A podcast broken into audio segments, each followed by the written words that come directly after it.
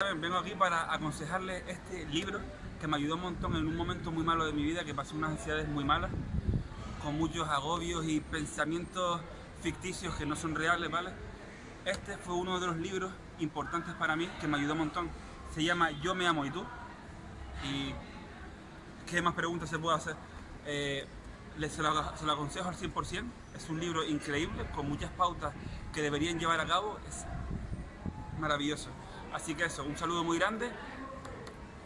Denle caña y... We met, I could tell by your smile. You hadn't been with a good girl like me in a while. Yeah, you were impressed, couldn't leave me alone. Text me every time that you pick up the phone. And I had control in the driver's seat.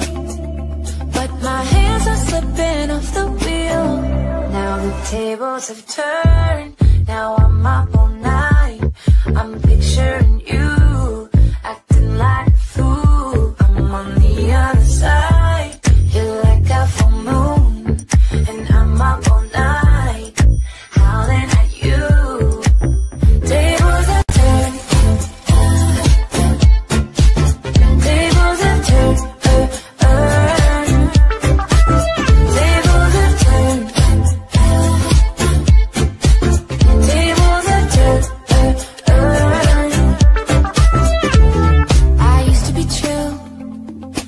can't catch my breath. When you say my name, I feel tight in my chest. Can't handle the space. I need you here by my side.